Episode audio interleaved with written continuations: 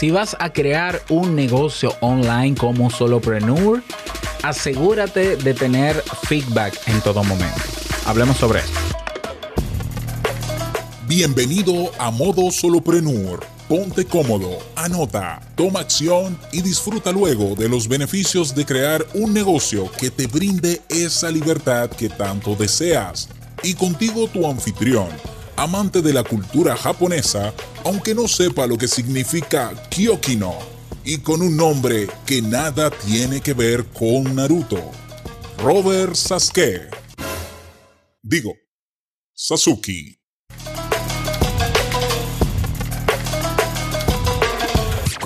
Hola, ¿qué tal a todos? Este es el episodio 109 de Modo Solopreneur. Yo soy Robert Sasuki, capitán de la Academia Kaizen, una academia de desarrollo personal, de crecimiento humano, eh, también de la otra academia que es Lance Submit, donde tienes el curso Crea y lanza tu negocio online, y también de la otra academia que es Ducas, así es, sorpresa, sorpresa, pero dentro de Ducas tenemos el curso Crea un podcast nivel pro en creaunpodcast.com si lo quieres conocer directamente. Si quieres conocer más de mis proyectos, ve a robertsasuke.com.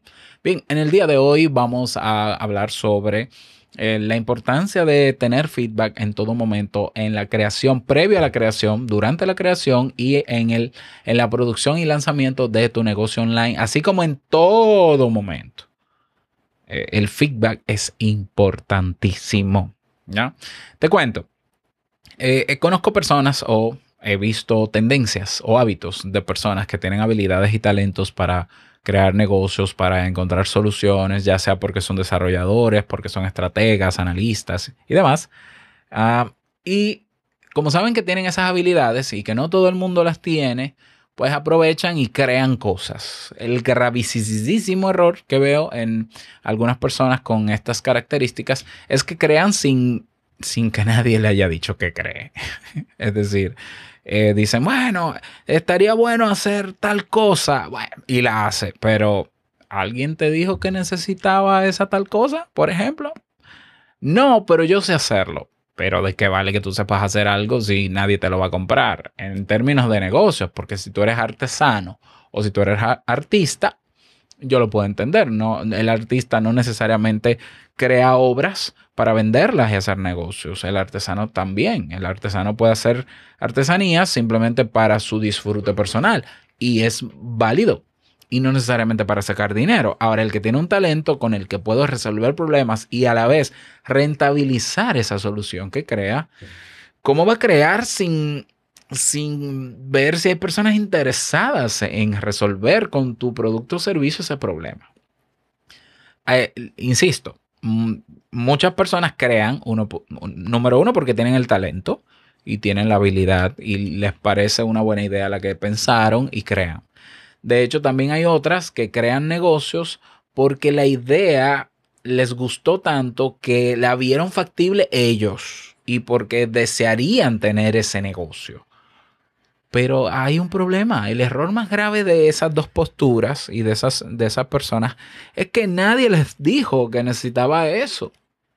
Y eso quiere decir entonces que habrá o no personas interesadas. Bueno, mira, lo más probable es que si nadie te, te, te dijo que necesitaba ayuda sobre eso, pues nadie te compre nada. Es así. Es triste, pero es así.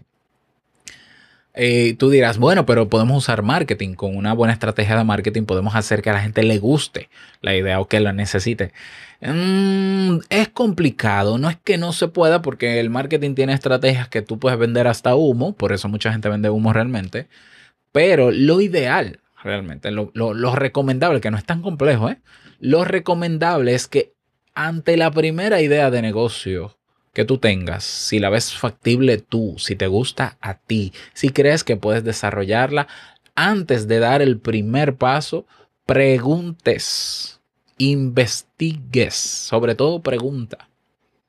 ¿Y a quién le pregunto? A un tipo de personas, de persona que tú has identificado, que tú crees que puede aprovechar ese producto o servicio que soluciona ese problema y que tú puedes desarrollar. ¿Por qué? Porque esas personas te van a aterrizar la idea y te van a decir, yo no, yo no pagaría por eso. O la idea está buena, Pero, y, de verdad resuelve un problema, pero no pagaría por eso. Simple y sencillamente.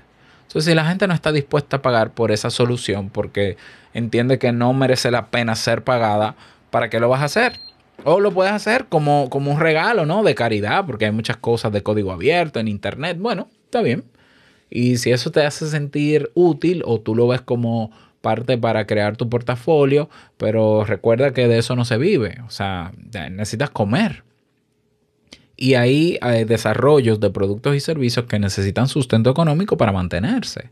Así que seamos realistas.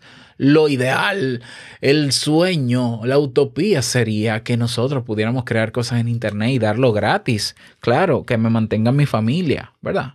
Pero la realidad es que hay que crear soluciones eh, eh, o productos y servicios en general que me ayuden a mantenerme, porque si no, no tiene sentido, a mantenerme a mí y a mantener el mismo producto o servicio. Si no, no tiene sentido todo este meneo. Entonces, para no equivocarnos en ese detalle, tenemos que pedir constantemente feedback, retroalimentación de personas que se acercan al perfil de personas que tienen el problema que yo entiendo que puedo solucionar con mi producto o servicio. Mi recomendación es que utilices plataformas públicas abiertas como por ejemplo Twitter, donde podemos encontrar personas interesadas en esa idea de negocio.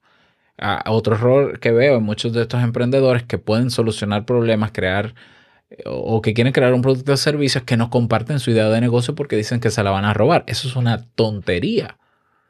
Eso es una tontería.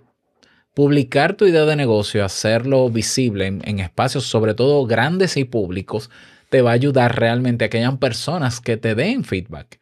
¿Qué es lo que necesitas? Porque de qué vale una grandiosa idea, incluso ejecutada, si a nadie le interesa pagar por ella.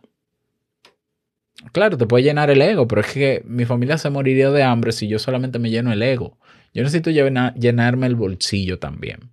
Entonces mi recomendación es que utilices una plataforma como por ejemplo Twitter o qué sé yo, Clubhouse, que ahora eh, eh, es, eh, se ha convertido en una plataforma de, donde es fácil descubrir contenidos y personas nuevas. Aprovecha ese boom que tiene hasta el momento.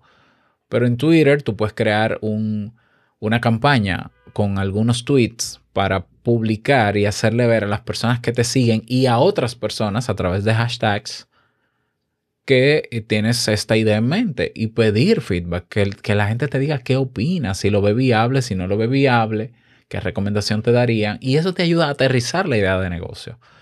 Eh, que, claro, tienes que tener en cuenta que la persona que te dé el feedback se acerque al potencial cliente que tú necesitas para tu producto o servicio. Porque si le preguntas, a, por ejemplo, a tu familia, probablemente todos te digan, ay, qué buena idea, mi hijo, hazla pero quizás si te enfrentas a tus amigos o le presentas la idea a tus amigos, van a empezar a criticarlo porque los amigos no, no necesariamente van a ser los clientes. Pero si tú se lo presentas a cualquier persona allá afuera, hay muchos que te van a decir, no lo hagas, eso es un disparate, eso no sirve.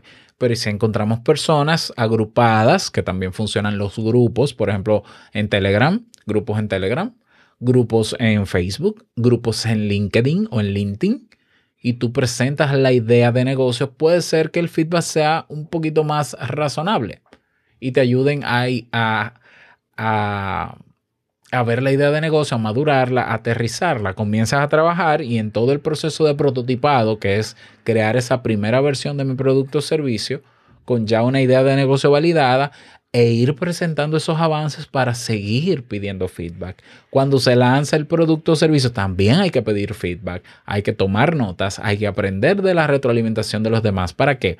Para seguir mejorando ese producto o servicio ya lanzado.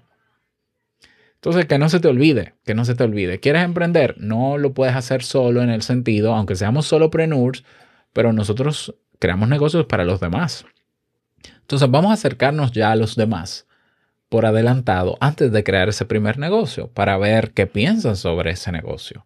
Yo, por ejemplo, tengo la ventaja de que he creado comunidad desde hace muchos años en mis plataformas a través de mis podcasts y ya cada vez que yo quiero validar una idea de negocio o un negocio, pues ya yo tengo las personas ahí o por lo menos eh, un perfil similar al, al, que yo voy a ofrecer el producto o servicio y puedo ir validando y me doy cuenta si mi tiempo no va a ser mal gastado creando un producto o un servicio. Así que esa es mi recomendación para ti en este episodio. Espero que te sirva, me encantaría que me lo digas.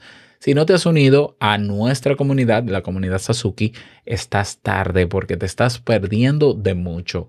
Ve a nuestra página oficial modosolopreneur.com y dale clic al enlace comunidad Sasuki y allá nos encontramos.